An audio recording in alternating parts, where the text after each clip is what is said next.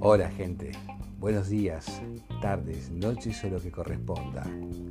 Damos la bienvenida a Microcosmos, un tiempo para escuchar historias poco vistas.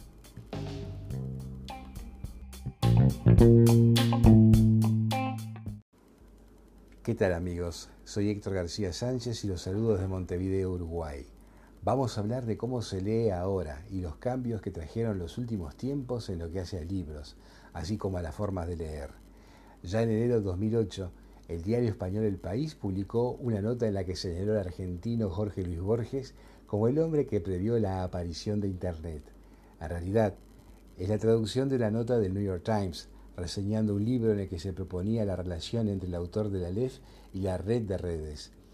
Según el artículo, Borges, 1899-1986, un tipo chapado a la antigua que desde los años 30 hasta los 50 pasó gran parte de su tiempo como bibliotecario jefe, valoraba los libros impresos como artefactos y no solo por las palabras que contenían. Frecuentemente ambientaba sus historias en un pasado pretecnológico y fácilmente se embelezaba con la autoridad de los textos antiguos. Aún así, cada vez más expertos contemporáneos llegan a la conclusión de que Borges anticipó la red mundial. Un libro reciente, recuerden que hablamos de 12 años atrás, Borges 2.0 From Text to Virtual Worlds, Borges 2.0, del texto a los mundos virtuales, escrito por Perla Sasson Henry, explora las conexiones entre la Internet descentralizada de YouTube, los blogs y la Wikipedia, la llamada Internet 2.0, y las historias de Borges, que convierten al lector en un participante activo. Sasson Henry, profesora asociada al Departamento de Estudios Lingüísticos de la Academia Naval de los Estados Unidos, define a Borges como una persona de viejo mundo con visión futurista. Entre los montones de historias de Borges, un grupo central en las que se incluyen Funes el Memorioso, la Biblioteca de Babel y Tlon Ocuparo apareció en Estados Unidos por primera vez en la colección Labyrinths, Laberintos, a principios de los años 60. Estas historias, con su infinidad de bibliotecas y sus hombres que no olvidan, enciclopedias de colaboradores y mundos virtuales evocados desde las páginas impresas y portales que vigilan todo el planeta, se han convertido en canon para los que se encuentran en la intersección entre la tecnología y la literatura. New Directions, editorial de Labyrinths, reeditó la colección en mayo de 2007, por primera vez en más de 40 años. Hacia 1955 Borges ya había perdido la vista y aún así fue nombrado director de la Biblioteca Nacional Argentina. Al evaluar el aprieto, el aprieto de la era digital, de tener acceso a tanta información y tan pocas maneras de procesarlo, Borges escribió en Poemas de los Dones, Nadie rebaje a lágrima o reproche esta declaración de la maestría de Dios que con magnífica ironía me dio a la vez los libros y la noche. Uno de los primeros cambios que trajo la Internet 2.0 fue la proliferación de los audiolibros. Además de las voces humanas que leen textos como María Kodama al maestro argentino, hay voces sintéticas que permiten que accedan a los libros quienes tienen problemas de vista. En la web digital editorial leemos, lo primero que viene a la mente al preguntar qué es un audiolibro es simplemente una grabación de voz de un libro. Generalmente se descargan de la misma manera que otros archivos de audio digital como canciones o álbumes. Este medio ha detonado en los últimos años principalmente por la influencia en el mundo de la lectura que ejerce Amazon, ya que desde que compró a la plataforma de audiolibros Audible, se ha visto un incremento exponencial en esta nueva forma de lectura. En cuanto a la historia del audiolibro, también llamado la página Cota, aunque la disponibilidad de audiolibros en formato digital es relativamente nueva en comparación con las tecnologías de audio más antiguas, los orígenes de los audiolibros en realidad se remontan a la década de 1930. Frecuentemente se usaban como medio educativo y se encontraban en escuelas y bibliotecas. Antes de que los audiolibros estuvieran disponibles digitalmente, se vendían en forma física en cintas de cassette y discos de vinilo. Sin embargo, con la adopción masiva de Internet, los audiolibros ahora están disponibles en línea de muchas fuentes diferentes. Ahora que ya sabemos qué es un audiolibro, sigue la pregunta si es lo mismo que leer un libro tradicional, de talla digital editorial. En un estudio de 1977, hecho a estudiantes universitarios que escucharon una historia corta, concluyeron que pudieron resumirla con la misma precisión que quienes la leyeron. En otro estudio de 1985, se encontró que la comprensión auditiva estaba fuertemente correlacionada con la comprensión lectora, lo que sugiere que quienes leen bien los libros también los escucharán bien. En realidad, depende del libro, del tipo de libro. Si estamos hablando de una lectura fácil, como una novela, biografía o cualquier tema no técnico, se puede leer sin problema en este formato. En el caso de libros más técnicos, que es necesario estar regresando para comprender algún concepto de temas como cálculo, aprendizaje de idiomas o algún otro tema que requiera hacer ejercicios o experimentos, sería muy complicado y en estos últimos casos no se recomienda un audiolibro. En cuanto a las ventajas de leer audiolibros, se agrega, desde que descubrí que es un audiolibro ya no di vuelta atrás.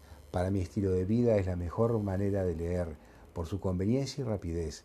Estas son las palabras. Rapidez.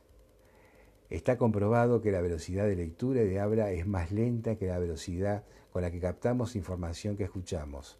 Por esto es que prácticamente escuchamos un audiolibro sin pausas y captamos todo lo que dice. Otra gran ventaja es que podemos cambiar la velocidad a 1.5 o dos veces más rápido y así podemos terminar un libro el doble de rápido que a la velocidad normal. Esto se traduce a tres o cuatro veces más rápido que la lectura tradicional. Yo ya me acostumbré tanto a la velocidad 2.x que hasta los videos de YouTube los pongo a esa velocidad y cuando escucho un audiolibro a velocidad normal siento que habla en cámara lenta. Con este pequeño secreto he podido leer cinco libros por mes sin ningún problema en mis tiempos muertos. Precisamente la lectura en tiempos muertos es otra de las ventajas que se destaca en los audiolibros. Podemos sentarnos en nuestro sofá mientras escuchamos nuestro audiolibro, pero personalmente me gusta aprovechar los tiempos muertos en los que hago acciones repetitivas o que no requieren de concentración. Por ejemplo, mientras lavo trastes, manejo, riego el pasto, espero en el banco, preparo la comida, camino o hago ejercicio, incluso mientras me baño gente con capacidades diferentes, ya sea que una persona sea ciega o disléxica, los audiolibros son una excelente forma de leer que no necesita explicación.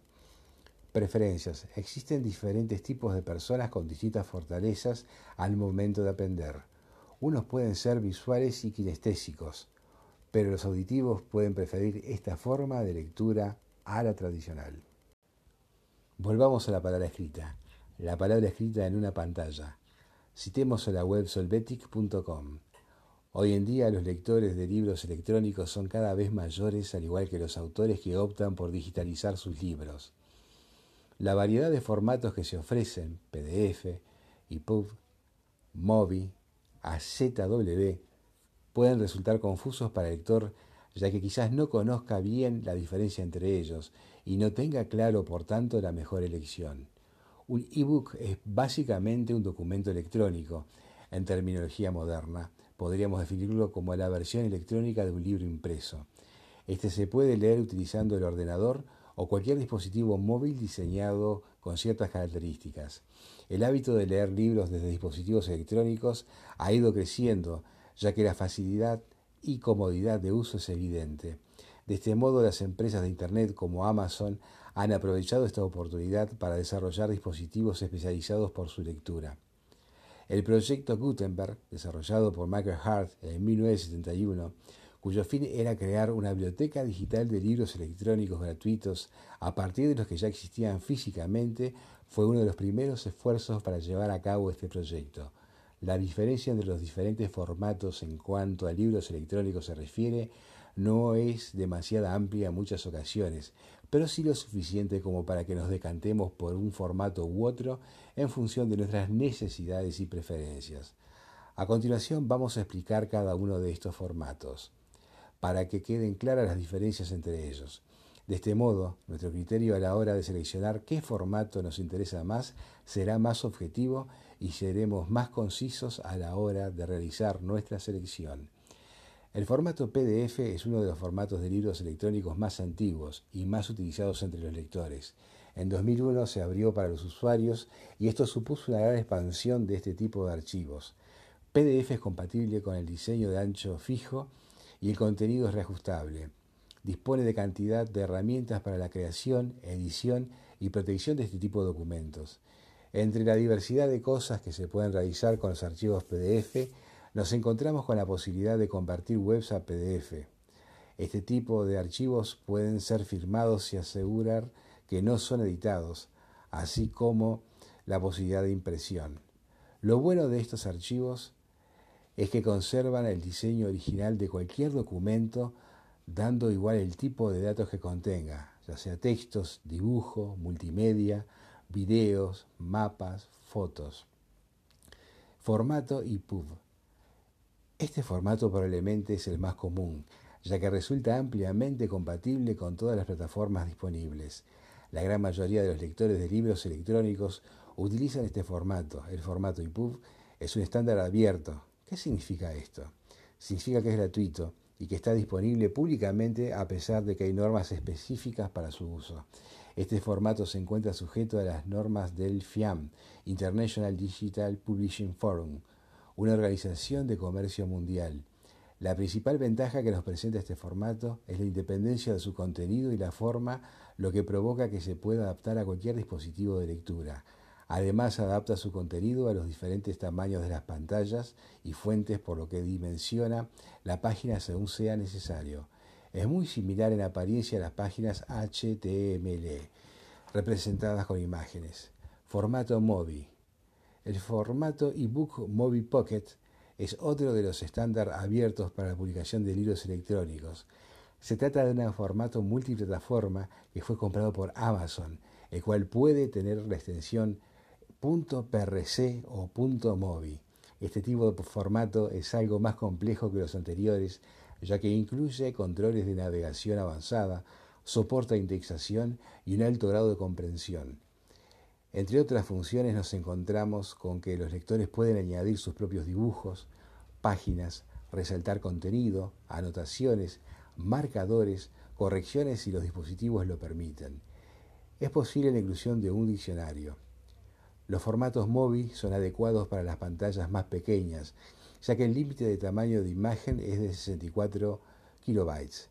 En el caso de las tablets, por ejemplo, el tamaño de la imagen no sería adecuado para su lectura. Formato AZW es un formato que ha sido desarrollado por Amazon, específicamente para todos aquellos lectores que dispongan de un libro electrónico Kindle. Lo pueden soportar también los smartphones, tablets, Android, iPhone y iPads. Podemos encontrar sus raíces en formato móvil, pero este dispone de una mejor comprensión y cifrado, además de otra serie de cambios. Este tipo de archivos solo lo podemos encontrar en la librería virtual de Amazon. La extensión AZW se utiliza en archivos que están protegidos con DRM, sistema de protección del que es propietario Amazon. La variedad de formatos puede dar lugar a una equivocación si no tenemos claro cómo es cada uno de ellos. La parte positiva es que actualmente contamos con diferentes herramientas que nos van a permitir convertir PDF a EPUB por ejemplo, entre otras opciones. Hasta aquí repasamos formatos para libros electrónicos. Llegó el momento de hablar de los dispositivos para leerlos. No ofrezco un ranking, no daré un orden de mejor a peor ni a la inversa. Solo hablaré con la voz de mi experiencia. Existen los e-readers, dispositivos especializados en la lectura electrónica. Algunas ventajas pasan porque se pueden tomar como bibliotecas portátiles en la medida que son capaces de guardar numerosos títulos. Desde hace años utilizo el modelo más conocido, el Kindle, desarrollado por Amazon. Permite leer, subrayar, tiene marcadores de página, indica cuántas páginas o tiempo resta para finalizar un capítulo. Como está asociado a Amazon, se puede comprar libros electrónicos, pero además permite asociarse con Goodreads, que es un medio en el cual los lectores se conectan, intercambian información, recomiendan libros a partir de sus lecturas una red social de lectores. Sin embargo, se puede leer libros electrónicos en otros dispositivos como tablets, smartphones o computadoras. Con las conexiones correspondientes se puede leer en el televisor.